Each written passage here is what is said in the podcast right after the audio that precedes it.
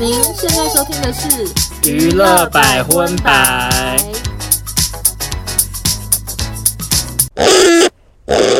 嗨，大家好，我是邵忠，我是欧娜，欢迎收听第一百零四集的娱乐百分百。耶！今天节目开头啊，想要跟大家小聊两个，我觉得近期在网络上非常非常热门的讨论话题是什么呢？首先就是异能完结篇了。哎，对，那想要访问一下，就是呃，台湾的异能推广大使王女士，你对于她完结篇有什么看法？呃，其实就是跟漫画算是一样。哎，等等。会爆雷吗？会爆雷吗？我不知道哎、欸。那好，担心的人就是一样快转一两分钟。没有，我只是想说哦，就是跟漫画一样，所以我一点都没有惊喜或者是意外。哦、但是他因为他有很多新的角色，跟漫画是完全没关系的。然后感觉是会有第二季。哦，所以如果你去看漫画，剧情就是跟异能一样，只是少掉了新增角色这样。新增角色以及最后的 ending 不像续集，因为异能的那个漫画、哦、漫画是完结，感觉就是 OK 再见这样。可是戏剧就是感觉一定有第二季嘛？对，因为他后面有埋了很多伏笔，对，还有彩蛋，大家记得看。结尾之后有一个彩蛋，然后在最后面还有一个彩蛋。对对对。然后我个人的感受就是，我真的看完是头上冒出好多问号哎、欸。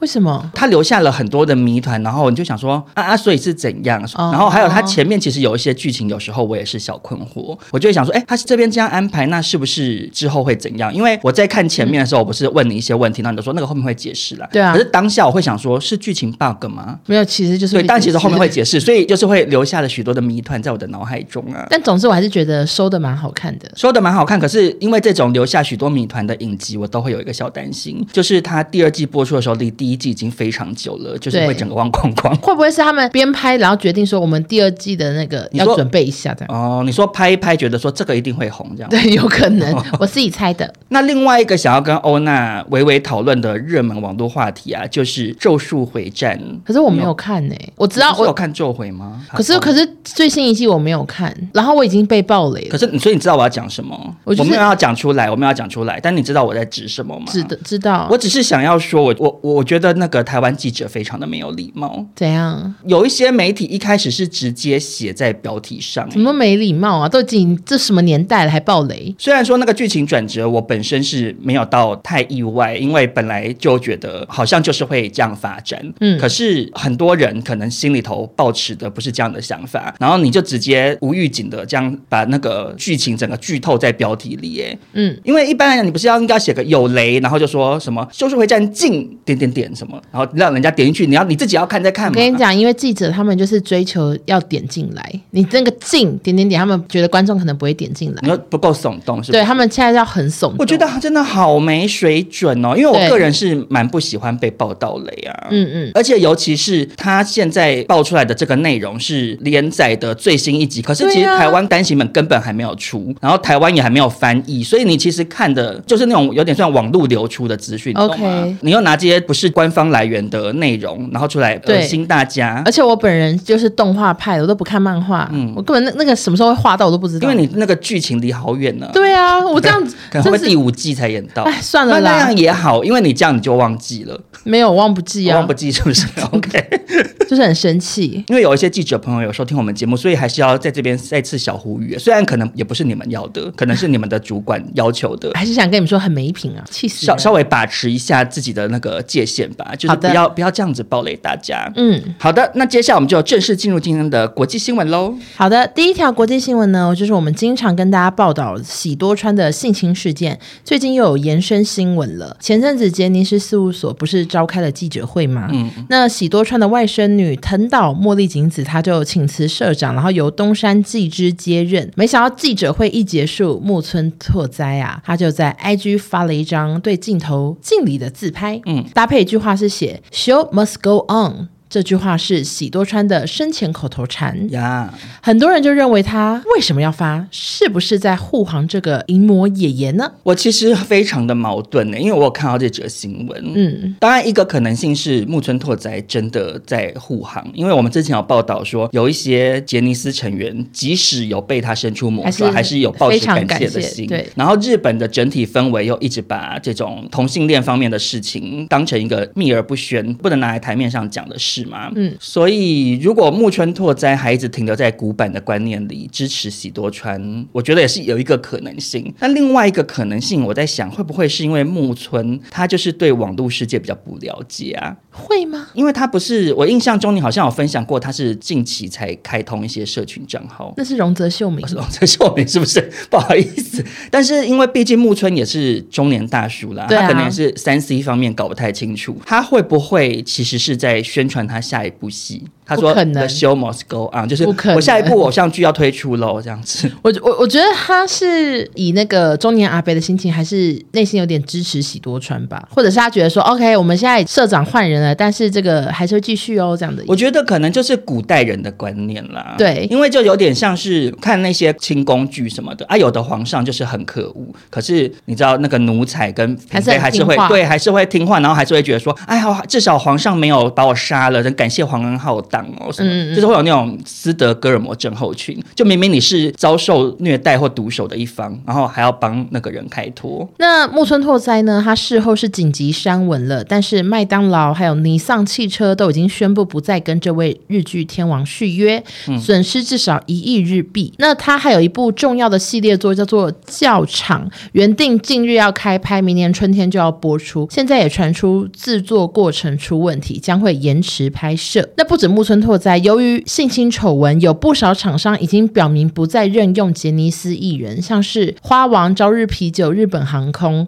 以麦当劳来举例，就是他们有说，品牌基于高道德标准从事商业活动，尊重人权，不允许任何侵害人员的行为，所以就是说不跟杰尼斯合作这样子。可是我觉得小矛盾，小矛盾，因为其实那些杰尼斯也是受害者，也是无辜，对，那些弟弟是受害者。他没想说，为什么我们就什么工作都没有了？对，他想说，我忍过了性侵，就是想要大红大紫一波，然后结果也是打水漂。对，可是也有人懂说，OK，麦当劳如果今天跟吉尼斯合作，他们就会说，哎、欸，麦当劳哎，还跟那个鹅烂事务所合作，就是有可能会有，就是很矛盾啊。对，那总之呢，原本日本独大，每个广告都想找杰尼斯，如今就是让人避之唯恐不及，真是不胜唏嘘呢。杰尼斯事务所啊，成也喜多川，败也喜多川。对，那我承接欧娜这个木村拓哉的新闻啊，接下来就跟大家分享一下龙泽秀明的事情好。好，请说。呃，上次我们有报道了杰尼斯的新任社长东山纪之也有性侵疑云嘛？对。那有人爆料说他会命令师弟吃我的香肠。呀，上次聊过。对，被日本网友取绰号叫他香肠社长，这样。哦，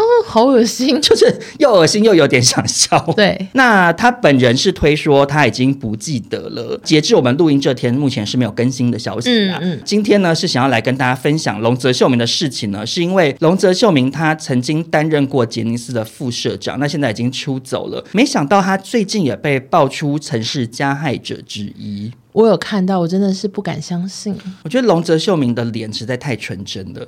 对，毕竟他演过演过那个《魔女的条件》。这是一个乖孩子，不是吗？那出来爆料的人呢，是平本淳，他也是杰尼斯性侵问题被害者协会的成员。OK，他今年五十七岁，曾经在一九八零年代加入杰尼斯事务所，成为小杰尼斯之一。嗯，他说自己早在三十五年前就曾出书爆料过杰尼斯高层相关恶行，更陆续接收到不少小杰尼斯或是现任艺人的咨商。那平本淳呢，他本身并不是直接的受害者，但是他说收过小杰尼斯。向他爆料内容包括龙泽秀明很喜欢亲亲，自己也被强迫亲亲，还有我被龙泽先生舔了之类的爆料内容。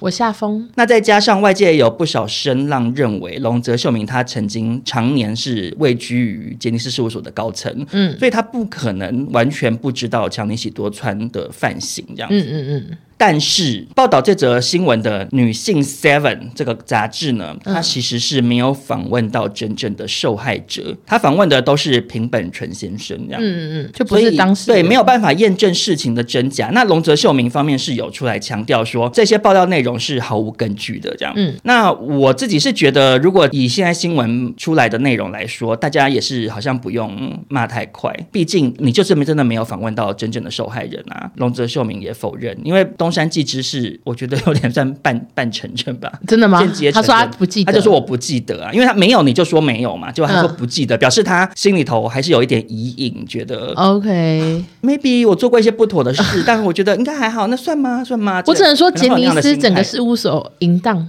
从老到年轻，我现在就内心两个字淫荡。呃，当然也不是替这些人开脱，可是我的意思是说，他们通常都是那种十二三岁就加入，年纪非常非常小，你的不管是性观念或者是一般价值观都是没有被形塑完成的，所以等于是完全在强尼喜多川的这个熏陶底下，变成让他们觉得这个世界运作方式是这样，就是我可以这样对别人。嗯，就像比如说，大家不是都会说，呃，一个小朋友如果小时候被父母打，他长大就会用打骂教育来管他的小孩，你会去继承你自己的亲身体验。对，那所以东山纪之或龙泽做的事情不对，可是我觉得他们其实也是一种受害者啦，就这个体制下的受害者。嗯，另外就是我也觉得龙泽秀明做的事情跟东山纪之或强尼喜多川其实有蛮大的差别啦，因为他是他是叫别人亲亲，其实那个行为我觉得比较像是很多男生为主的团体里面会出现的这种学长整学弟的行为，因为比如说我当兵或者以前读男生班，你会被男生欺负，或者是美国片头兄弟会，他们不是都会入会，然后学弟就会被恶整，要做什么超奇怪、超丢脸的事情。那我对这种事情当然是很反感啦。可是我觉得他毕竟离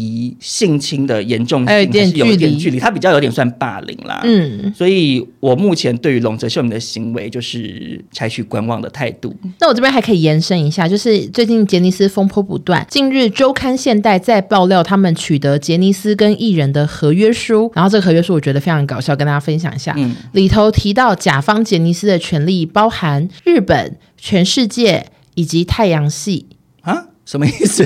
他就说他对乙方的权利有包含，而且甲方权利不受本合约终了所影响。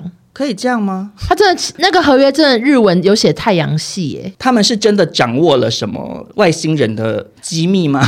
我不知道，就是会不会强尼喜多川其实是被外星人接走了？他其实不是过世，他们可能想说未来吧，未雨绸缪是不是？对对，想说搞不好未来几十年发达，或许我们可以接到太阳系的广告什么之类的，或许我的谁谁谁可以在太阳系出现。然后还有那个合约终止也不受影响，这个点位那个我真的看不懂，我想说什么意思？因为一般你合约终止就终止啊，就像比如。比如说，我们授权给厂商说，哦，肖像权用一年，那就是这一年后就是不能。你不能说肖像权授权你一年，然后可是合约结束了，还是一样延续。对，那这样不是那干嘛签合约？对啊，那你那你一开始就不要有合约期限呐、啊，就是蛮怪的。好，那另外他们的分润也被公布，就是他们说，如果杰尼斯旗下艺人代言或者是表演的收入，杰尼斯会先拿五十趴，事务所再跟艺人对分剩下的五十趴，所以艺人只能二十五趴。那如果这个艺人是一个团体，要再除以五，至除以四。哇！少不少？少哦。对，可是。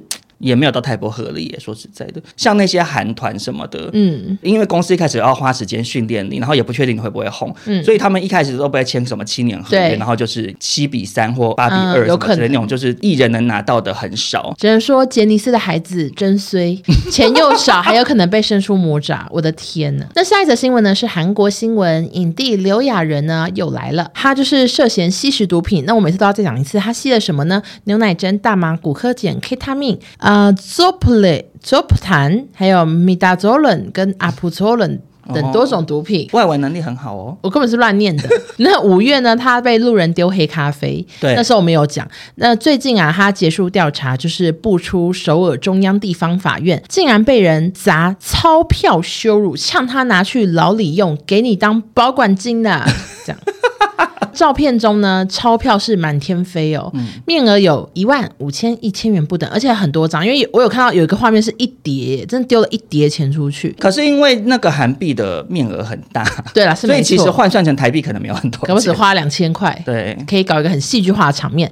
那我看那个画面就想到了以前的综艺节目《喜从天降》。你有看过吗？说夹红包吗？对对对，他们就是以前雅人手上就少了一副筷子呢。对，就是拿筷子夹那个摄影棚掉下来的红包袋。哎、欸，可是那个韩国是扁块，可能不好夹。哎、欸，真的很难夹。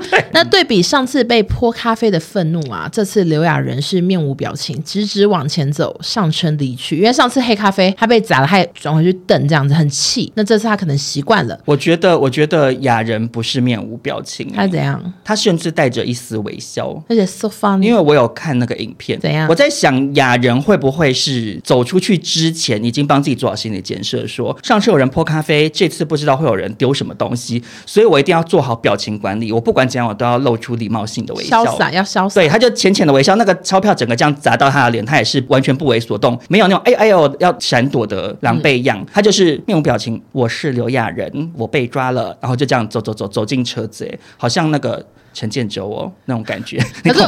我懂，就建州微笑比赞，对。可是我不太懂为什么要丢钞票哎，这有被羞辱到吗？要是我还蛮高兴的。可是因为刘亚仁的收入跟你不是同个 level，他不缺钱，所以他可能不缺那个两千块左右的台币。那如果他帅气的接住呢，会比较好吗？好像也不。哦，那不可能帅气接住，因为他是散乱状的，他这样，对对对对对，这样 他他会很忙这样子。但是听说很多路人留下来捡。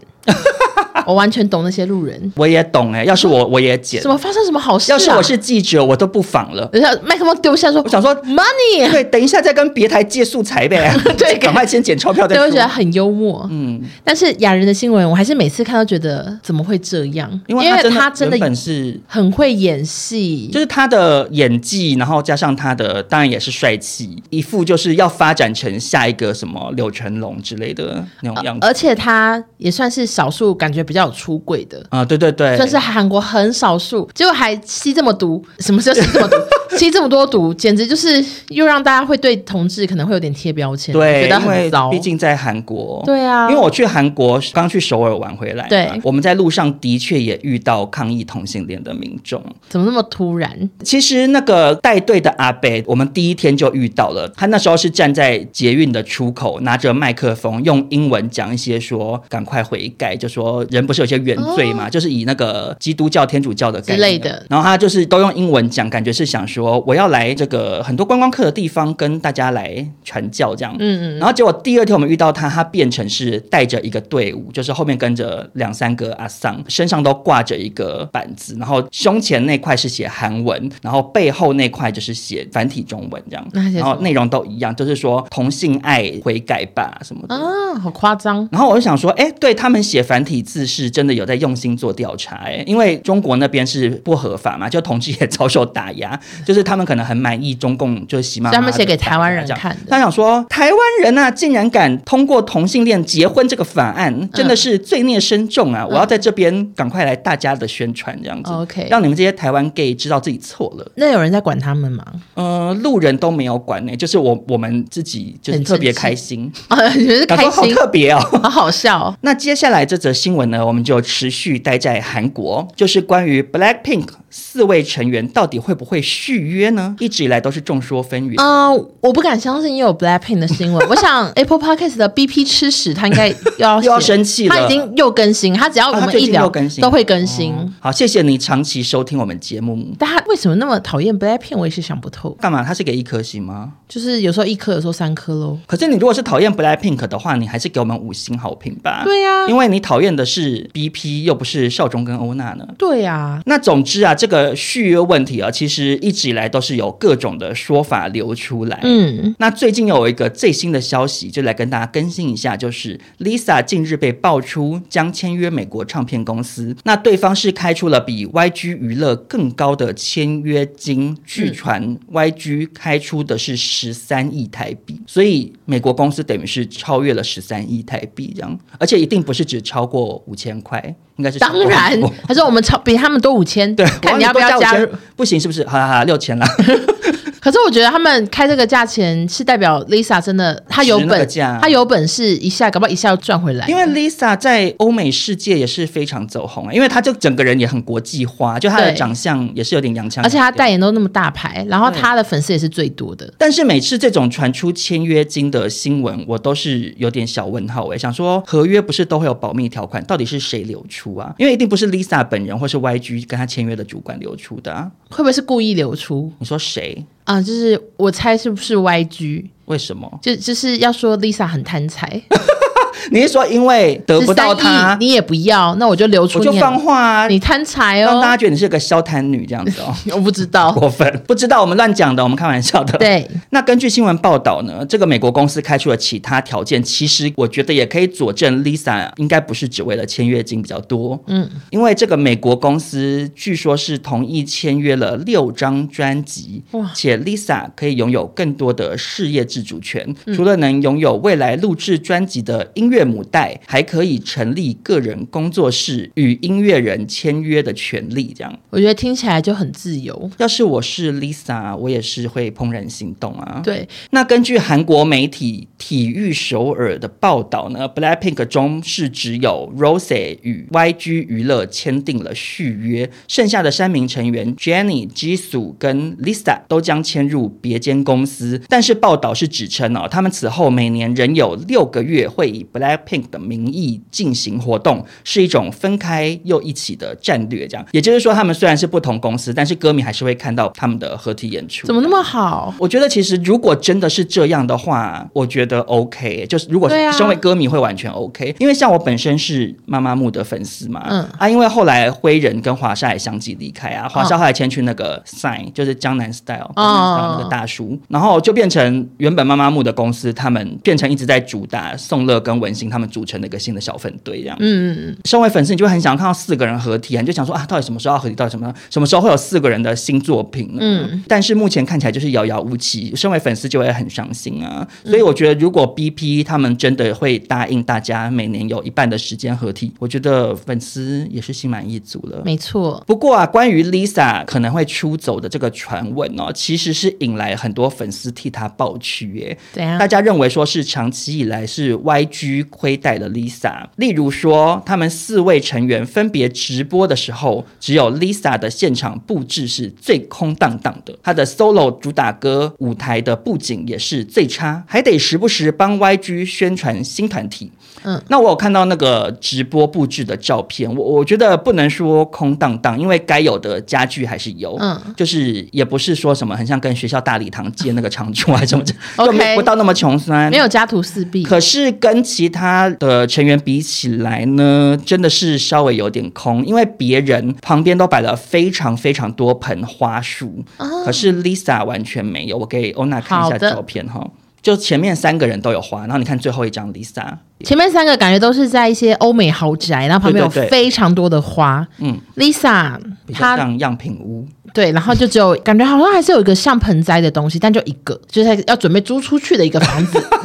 如果你是粉丝，你会觉得有感受到差别待遇。那我觉得这没关系，那个花其实说真的有多少钱呢？啊？也没差多少呗。大家好激动，可是澎湃程度不一样，粉丝会介意啦。可是 Lisa 的那个房间看起来还是高级的，她只是花比较少，就是她没有让她在一个破仓库里头。对对对。那也因为刚刚这一连串的续约方面的消息啊，导致 YG 的股价直直落。嗯，所以他们只好出面向韩国媒体表示说，与所有成员的续约都还在协商中，所以表示。也有可能连刚刚说 Rose 已经签下去了都不一定，其实就是难说。那总之以上都是传闻啊，后续怎么样，就是我们有机会再跟大家更新报道喽。我只能说，幸好我们都有看到他们的演唱会，对，真的，因为不知道有没有下次呢。就虽然虽然大家都嫌说什么呃 Jennie 很爱下台啊，或者什么划水之类的，可是至少我看过了，我看到，就算我当天狂烙赛，对，而且我觉得我看了那场 Jennie 表现的算蛮卖力，我是、OK、对呀、啊、，OK 了啦。嗯，那接下来进入台湾新闻。拥有许多脍炙人手情歌，被誉为疗愈系天后的梁静茹最近在中国巡演。嗯，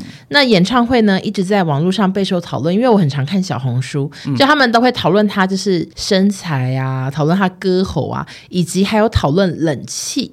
就是啊，有网友说他现场的场地冷气太弱，所以现场 就是会有网友拍影片，然后大喊说：“不要勇气，要冷气。”就说你不要再唱勇气了，我快热死了。欸、我，我完全可以体会，很气，因为我本身是非常怕热的人。然后偏偏我们之前去北京的时候，他们真的很多地方给我不开冷气，或是开的非常。他们就是规定要到某个月份以后才能开。对，好像就是类似六七月那种，真的已经是。可可是根本已经很热，已经三十几度，他们还是不开。对，然后你就去逛商场、看电影，然后唱 KTV，就是汗流浃背。我们坐在电影院里面看，那时候看哪一部？呃，《魔镜梦游二》。然后有一些大叔就直接疼吧。马腿啊，就是裸裸上身呢。然后我也是直接脱到剩吊嘎，因为真的汗流浃背哎。而且我们去 KTV，嗯，然后也是超热，然后最后每一个包厢门都是开着的，好吵，因为太热要散风。而且热就算了，KTV 提供的啤酒温的。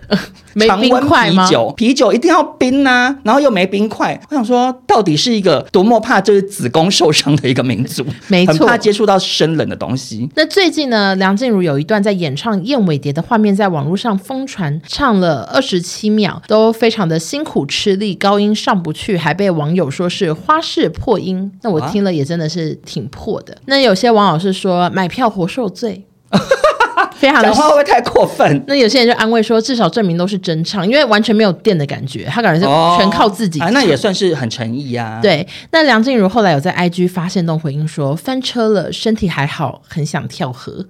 就是觉得自己表现的很糗这样子，而且我觉得大家真的也不要对于现场演唱会抱持过高期待，啊、因为不是每个人都行走的 CD 耶。是的，我看过很多演唱会，听 CD 觉得很好听，而且我到现场唱的就是我想说爱那爱安，尤其是去听那个红白的时候，啊、嗯，我只能说好多歌手我都想说金拍天呢。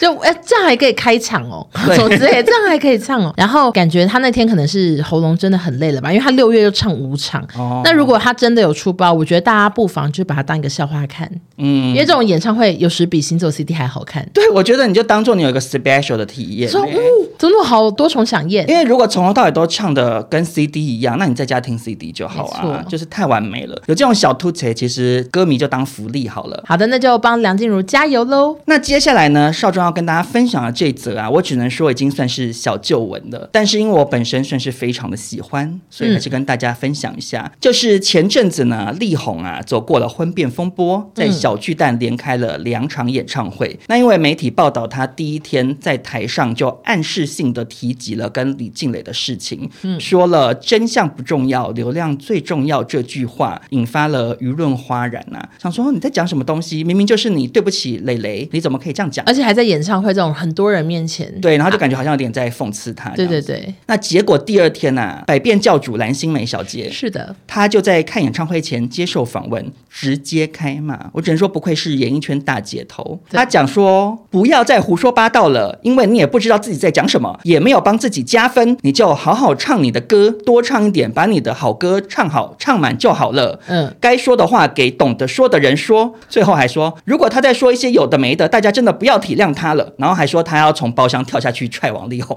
蛮好笑的。而且他旁边站着蔡康永跟陈美凤，两个人都一脸尴尬，想说，然后呢，好像很热。康永哥一直笑，康永哥的眼睛都起雾，对，对对，以为在吃拉面，就是非常的雾。他说好尴尬。康永哥就是有一直发出笑声，感觉是有点打圆场。然后美凤姐则是整个脸僵掉。那新梅姐骂完之后呢，现场媒体也是追问她说，到底是什么内容让你这么听不下去呢？嗯、那新梅姐的回应是说，就是她去给人家捏，就是好难形容哦，揶揄的意思。OK OK，就说你。去捏人家干嘛？可是啊，其实还原演唱会王力宏的完整谈话哦，嗯，我念给大家听。其实我觉得有一点算是被媒体断章取义。好，我我听听看，我洗耳恭听。他说。最近发生的事，你们甚至比我知道的更多。我做过什么，我自己也是看新闻才知道。嗯，其实真话也没那么 juicy。好啦好啦，我知道啦，真相不重要，流量最重要，对不对？就是虽然有讲那句话，可是整个串起来有点像是在讲说，媒体不是都很爱拼凑一些延伸新闻吗？嗯嗯嗯。啊，可能那些延伸新闻可能都是说什么，哦，消息人士指出什么什么，啊，你也不知道到底是谁。可是实情可能不见得是这样。嗯，那王力宏。的这个发言比较像是在讲说，媒体为了流量做出耸动报道，不见得是在讲李静蕾了。嗯、但是如果刚刚那段话要套在说他讽刺李静蕾，那可是也说得通。对对，因为李静蕾那时候也是连发了很多文嘛，没错，让他隔空互骂这样子，所以新梅姐才会说叫他不要给人家捏。那第二天演唱会，王力宏就有加码解释，他说他的意思是流量不等于真相。王力宏从来不是在说流量最重要。真相不重要这样子，不过他的意思到底什么，其实也只有他本人知道啦。我有非常多网友都有去看王力宏演唱会，嗯、然后他们说王力宏第二天又讲这些话的时候，有拍到蓝心湄耶。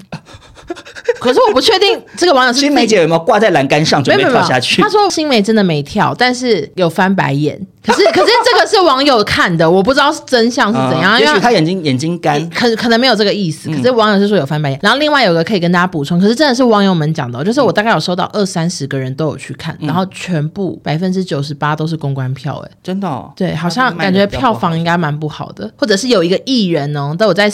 私私下的社团都有人跟我讲，就是说，呃，他当天会写说，呃，我有王力宏的票二十张，嗯，大家要的留言什么的，就送大家，嗯嗯嗯，就感觉真的卖不好。怎么没有来邀请我们两位？是不是因为我们报了那个雷神一系列新闻，力宏不开心？我想说，Hello，你们应该你应该给我呀，对，你们那么多票，我是不是可以帮你送票？哎，我觉得我们的网友 一定办送票贴文，是不是？对啊，一定好，一定很多人要留下一句给力宏的话，就抽二十位。对我，我觉得我们一定可以送出去。对啊，可以啊，因为我这边常常在送电影票。没错，那至于新梅姐的发言呢，其实是很多网友都挺她了，赞美说新梅姐敢说真话，不愧是大前辈。嗯，但是其实新梅姐后来就是道歉了。啊，真的假的？她说她有打电话跟邱礼宽道歉。她在出席活动受访时说：“我就是个容易激动的人。我看了当天的新闻，到现在还是很讨厌我那个死八婆的样子。”啊讲人家事情的那个嘴脸真的很吵，他还说蓝妈妈看到新闻后也很不开心，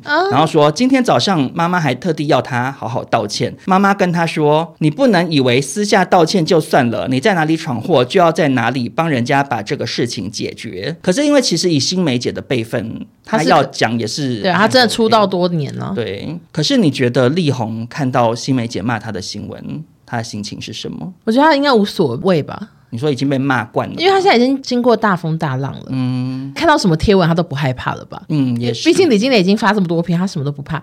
但是必须夸奖一下王力宏一件事情，就是他身材维持的非常好。哦、听说他唱的也是蛮好的。对，就是有网友给我看照片，我只能说撞到一个爆炸，超级壮。我觉得他就是沉潜的这段时间猛上健身房，对，健身舒压，精实到不行，然后一毛全部剃光，或者是他可能就是去练拳击啊，想说我下次看到镜头我就打你一拳呐、啊，什么之类的。反正就是整个状。状态很好，听说看演唱会的人都是蛮高兴的。嗯，就至少是一个让人满意的演唱会了。对，那分享完新梅姐开呛王力宏的新闻啊，我接下来要跟大家分享另一位也有对王力宏开炮的前辈，嗯，就是。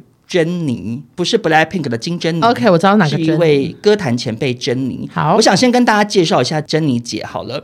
呃，其实我自己也不太熟，因为她走红的时代我还没出生。但我查了一下资料，她是在一九七九年在美国纽约麦迪逊广场举办了一场两小时个人演唱会，是首位东方艺人在该地献唱，这样这么厉害，就其实是蛮厉害的。对，然后另外她也举办过很多次的海外巡演，遍及美国的洛杉矶。旧金山、拉斯维加斯、大西洋、印度神殿，嗯，这什么？好厉害，不知道是哪里。英国、荷兰以及澳洲的博斯、墨尔本跟雪梨，我觉得它就是国际化古早阿妹，你有没有觉得？对，可他最红的歌是什么啊？其实我不知道。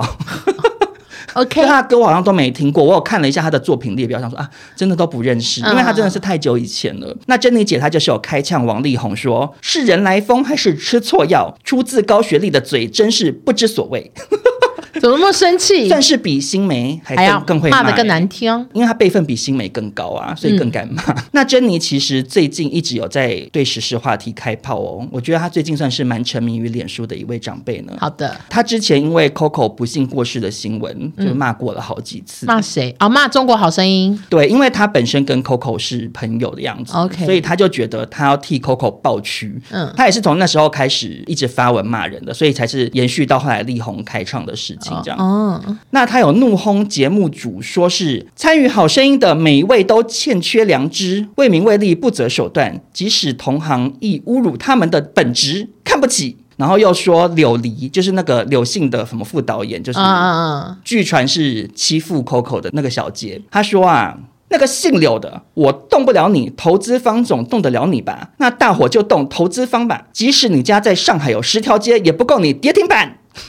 好会骂人，骂到不行。但是他一开始骂的时候，他就有讲说，他就是想要替 Coco 讨公道。他说没人敢讲，我来讲，这样他就觉得 Coco 遭受到这种不公道的待遇，然后往生了，我我一定要骂死你们这些人呢。嗯，那最近珍妮姐除了对力宏开骂呢，她最新又骂了一位港星啊，叫做张智霖。她会骂的原因是因为有一个虚拟资产交易平台叫做 JPEX，遭到香港证监会点名无牌经营，甚至爆出涉嫌诈骗，嗯、受害者超过两千人，涉案金额更是高达台币五十四亿。哦，非常多。然后现在已经有十一个人遭到逮捕，而香港的这个品牌大使张智霖啊，也被香港警方找去调查了。天哪！对，哎，台湾也有对不对？哦，真的吗？台湾也有品牌大使是陈零九。哦哦哦哦。然后也非常多人在骂陈零九，他好像有说他已经没有在代言了，可是大家还是很生气。我只能说我完全不敢碰的东西。对，但是我真的完全因为完全看不懂，因为我周边真的也有朋友买了好多虚拟货币，就是本来投资了大概可能有没有一两百万下去，有发大财吗？没有，因为前阵子就是。有一些虚拟货币，不是甚至整个公司就是消散还是什么之类的，对，然后就整个大跌啊，然后他就赔了好多钱，然后心情很沮丧了很久，哎，我觉得好可怕，我真的不敢碰，因为那个东西实在是可能太新潮了，就是我真的不知道，而且可能真的有些坏人隐藏在里面要骗钱，对，对对，所以要小大家小心。那珍妮姐啊，她就是在她的脸书上面痛骂了，这就是老鼠会骗术奇谈，甚至已经听不懂了什么啊？他就说是这个骗术啦，哦，骗术，OK，嗯，那还在底下留言。处提到说，又是艺人，真是愧对人民对你们的信赖和喜爱，流年不利，流年还怪流年，所以我的结论就是，珍妮姐应该改名叫甄慧妈吧。好，那接下来要跟大家分享的这则台湾新闻啊，是热狗的侵权风波。呃，其实这则新闻是蛮早之前就发生的，对。但是因为当时是爆出热狗有抄袭的事件，然后他马上道歉，所以就想说好像也没什么好聊的，嗯、因为他就道歉了，然后应该就这样了吧。对。没有想到最近案情啊翻转又反转，真的是罗生门了。好的，我洗耳恭听。我在这边跟欧娜分享啊，谢谢。呃，先首先先跟大家讲一下这个热狗是谁？不用不用讲热狗是谁。是说热狗这个抄袭风波是起因于他推出了一首新歌，叫做《楼下的房客》。歌曲一上架就遭到网友质疑抄袭了朱德庸的作品《跳楼》。那朱德庸，我相信很多年轻的听众朋友已经不知道他是谁了，嗯、你知道吗？我真的好怕我讲错，你讲讲看。他是画漫画的吗？对，那有画色女郎吗？有有、哦，那么好，我没讲错。没错，朱德庸的漫画在我小时候是很蛮红，我自己很喜欢看，蛮红蛮夯的啦，蛮红又。蛮夯啦，啊对，那他代表作是《醋溜族》《双响炮》跟《色女郎》，《色女郎》后来是有拍成电视剧的，啊，里头演对结婚狂的是刘若英，他也有帮董事基金会的巨烟公益广告设计了一个徐泽林的角色，当做活动代言人，就是你知道、嗯、懂意思吗？红到漫画人物都可以代言啦。那徐泽林这个角色，我就是我现在是一点点的捋节历史时间，他是以林则徐为蓝本啊，林则徐就是当年那个清朝末年。查缉鸦片，然后虎门销烟，引发了鸦片战争。呃，历史课本，林则徐先生，对对对，好，细致捋节时间到这边结束。那接下来我就来分享朱德庸的作品跟热狗的作品到底相似度有多高，我念给大家听，大家自己评评理啊。所以一个是漫画，一个是歌词，是吗？对，好好，我听听看，我听听看。他的漫画内容是有一个女生从十一楼轻生跳下去，然后在十楼的窗户那边看到一对恩爱的夫妻在互殴，九楼看到坚强的 Peter 正在偷偷哭泣，八楼的阿妹发现未婚夫跟好朋友上床，七楼的丹丹正在吃抗忧郁症的药丸，然后他就一直这样往下坠，然后一直到二楼就说看到丽丽还在看她那结婚半年就失踪的老公的照片，就是每一层楼她都看到了各自的故事，对，就是背后有一个苦。那最后这个跳楼女就说，在我跳下之前，我以为我是世界上最倒霉的人，就后悔了。哎，我跟你说，你我原本根本没有仔细看这新闻，然后结果你刚刚一讲这个漫画，我看过，哎。嗯，这漫画很红啊。对啊，他就是，可是我真的也不知道是朱德用的，就是他就是拿来警示，就是说，也许你人生走入困境，嗯、世界上其实很多人，大家都是千疮百孔，就是过着辛苦人生，嗯、就是还是要珍惜生命，就是算是一个蛮有正面意义的一个内容啦。那热狗的楼下的房间的歌词啊，我就是也截录的念念几段给大家听啊。他说：“我住在九楼，我上面就是屋顶，今天有点微凉，天气阴，干嘛这么执着？”说，我最近止不住的哭泣。我到了屋顶，告诉我自己，要么活下去，要么跳下去。接下来他就是也是细数一楼一楼的事情。他说，嗯、我看到八楼的他嘴巴塞了一把安眠药，他喝了好多酒啊！哎，我求你快扔掉！我隔着玻璃敲打，他太晕了，听不到。到了七楼，那个邻居一直低头，已经沮丧的灵魂要怎么激活？拿出他的抗忧郁药，说一切都是虚构。就是他其实就是算是 雷同度蛮高的。对对，而且我我有两相对照啊，整首歌的歌词啊，总计跟朱德庸漫画里面的人物情境雷同的有吃忧郁症药物的人、夫妻家暴、爱穿女装的阿北，还有一直在找工作的失业男子。等于说有大概一半的有四层楼。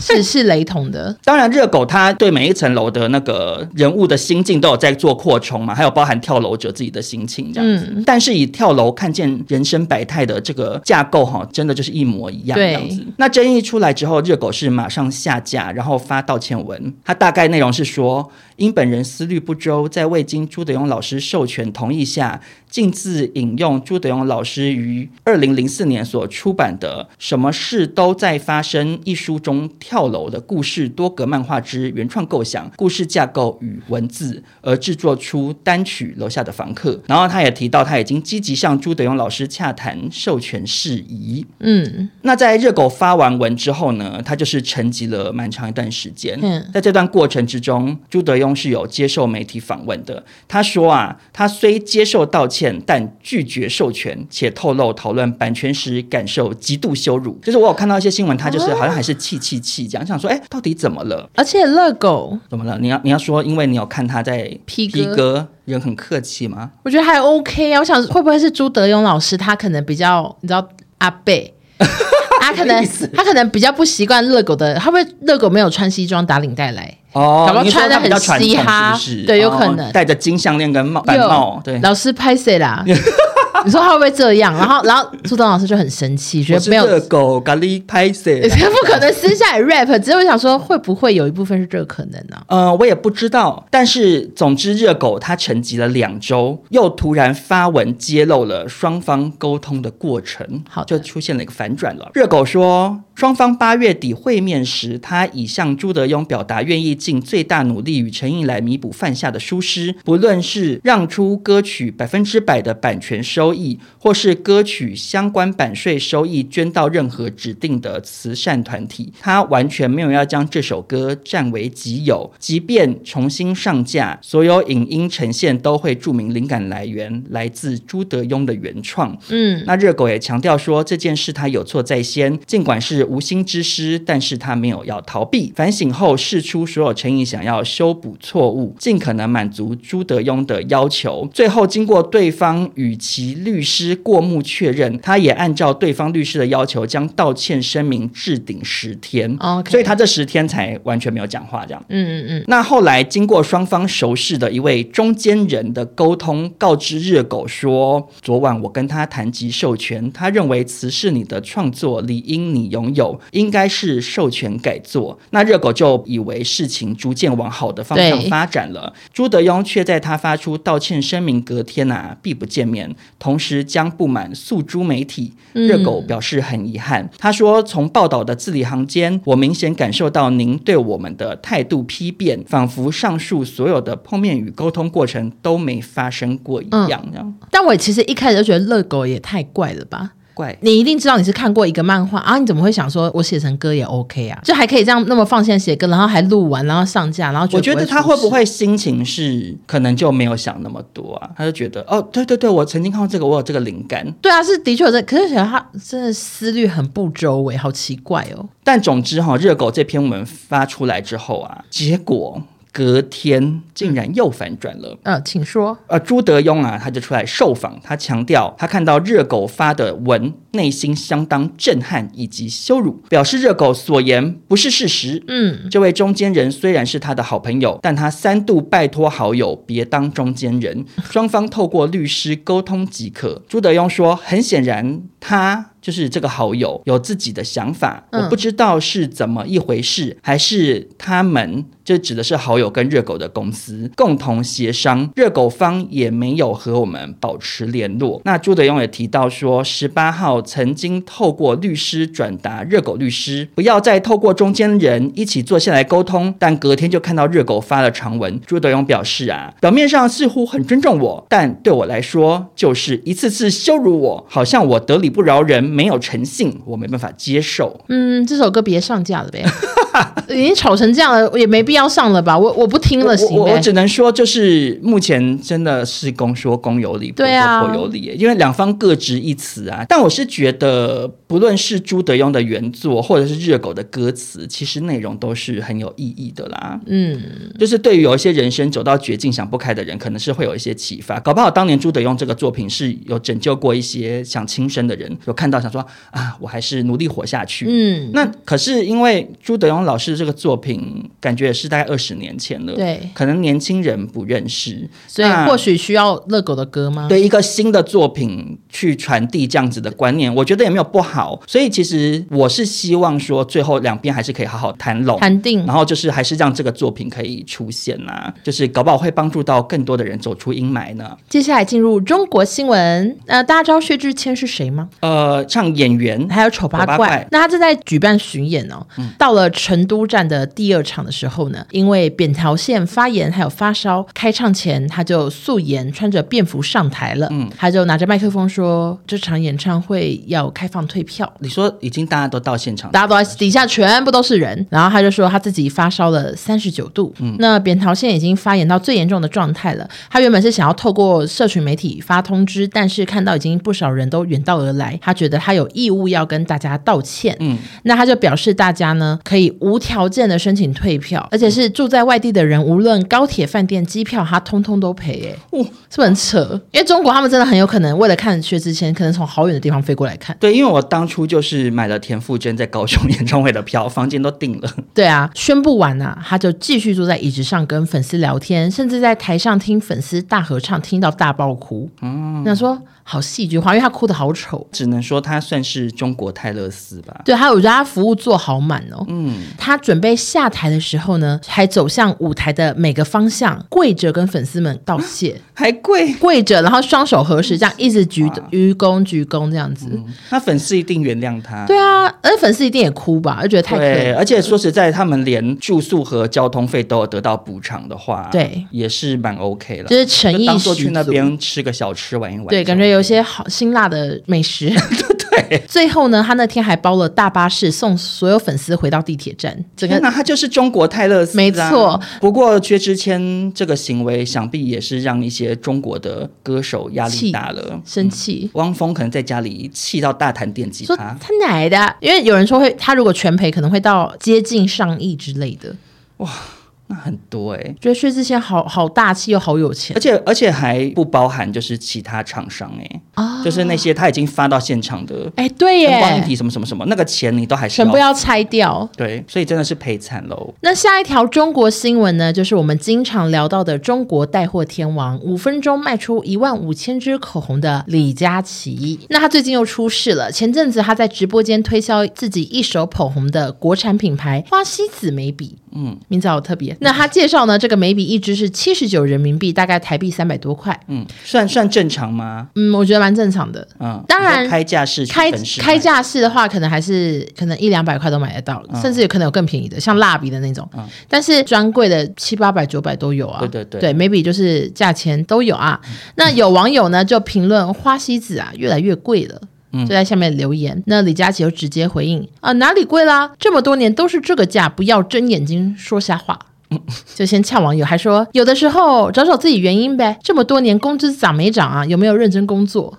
哇，是不是很敢骂？他是中国蜜桃猫，对，他就是不怕粉丝生气，他就说你们检讨一下自己吧，是你们买不起的那种意思。嗯，然后这句话迅速发酵，让他在两天内掉粉一百三十多万。哇，大家也太气了，比蜜桃猫掉的还多哎。对，那就有人骂他赚普通人的钱，重来一次，有人骂他赚普通人的钱，到头来嘲讽。不好意思，请问你重重来一次是因为普通吗？对啊。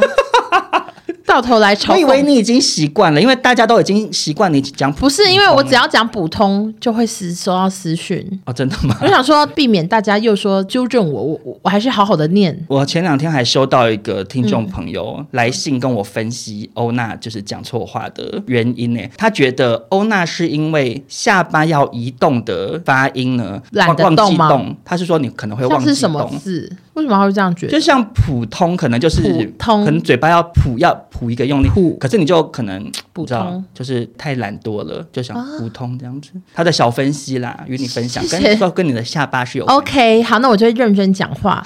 反正就是有人骂他赚普通人的钱，到头来嘲讽普通人的贫穷。嗯，还有人说他的成功全靠我们的消费力，却在喊我们不努力。哎，我觉得他们很会那个，你知道，很会押韵。二零二一年李佳琦的收入是十八亿人民币，就是大家累积起来给他的嘛。那有人在留言区就分享自己的生活，已经很努力了。我来讲一个很可怜的留言，他说刚上完一个夜班，抢救了，活了，所以这样推断他可能是医疗医疗医疗人员啊。嗯嗯，我每天都会看你的直播，看看有没有什么划算的，然后下单。嗯，你可以讲产品为何值得七十九块，不能说我不努力啊。嗯，对不起，我努力了，我救人性命了，嗯，但我的夜班只有四十块钱。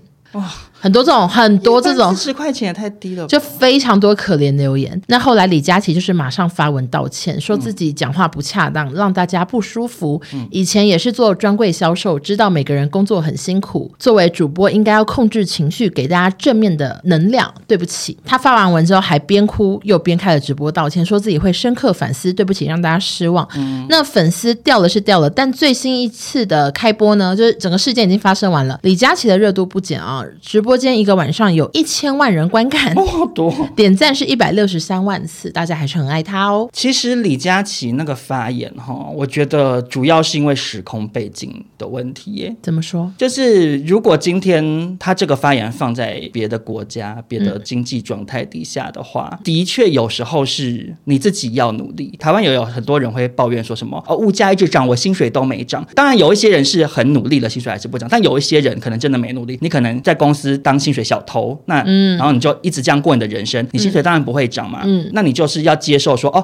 我想要过清闲的生活，那我的物质水平可能就是比较没有那么高，那你就自己接受啊，要不然你就努力点。嗯、这个说法其实也是有它的道理在，只是因为李佳琦发言的地方是中国，而中国现在经济状况是一路下滑的，就是他们接连爆出了像什么恒大那个房地产什么烂尾楼啊，哦、然后就是青年失业率攀升不断啊，然后。就开始说要求要年轻人要下乡，就是有规定说好像让他们去乡下种田还是什么的。哦、中国目前的经济状况是颇为不乐观的，很多国际的那种什么经济方面的权威都有出来提这个醒，这样。那所以一般底层老百姓他们可能过得非常非常苦啊，何况中国的贫富差距比台湾大很多，欸。对啊，像台湾现在的时薪一直在涨，对，时薪一直在涨，像呃已经多少一百八还是什么之类的。OK，好高啊，我当年才六六七十块呢。嗯，可是。中国那边有一些比较偏乡或者是二三线城市都没涨，他们可能收入真的是什么一个月台币可能一万块，嗯，就会很辛苦了啊。那个三百多块的每笔对他们来讲是会吃力。对，所以就是我只能说，开直播的时候一定要小心，因为开直播真的很容易没办法反悔。对，就是会播出去就播出去了，嗯、你顶多把回放删掉，但是看到的人还是看到的，而且会有人录音。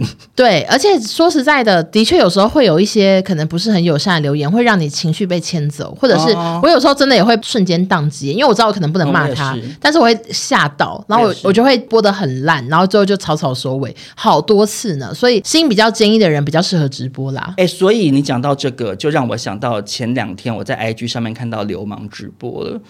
真假的？然后底下一样也有不友善的留言，就是说什么，反正就是一些类似讽刺，他说你还敢出来啊之类的那种，嗯、就是。那他表情有变吗？哦，他从头到尾还是用那种搞笑，我跟你说啊，什么什么什么那种方式，就是继续讲哎。啊、然后他有回留言哦，嗯、然后他回都是 pass，对正常的留言，他就会说啊、哦、什么什么啊，对啊，怎样怎样。然后那不友善留言，他就是假装没看到，可是他的脸脸部表情管理非常好，好厉害。这个点我真的佩服他，因为我是脸会垮掉的。那他人数多吗？蛮多的，好像印象是有一千多吧，就是 OK 啊。哦、可是他的 YouTube 的浏览次掉很多，他可能就是要再努力花一点时间慢慢爬回来。好的。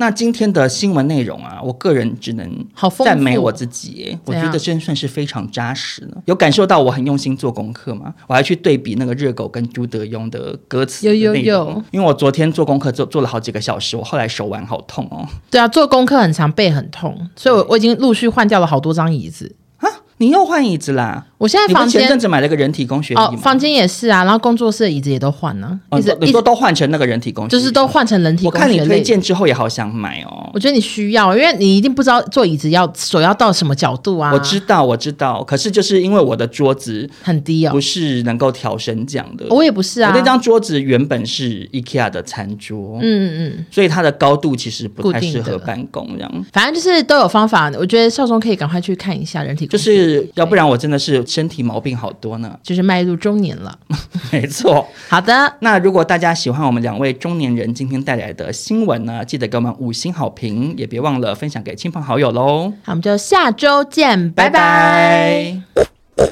谢谢大家。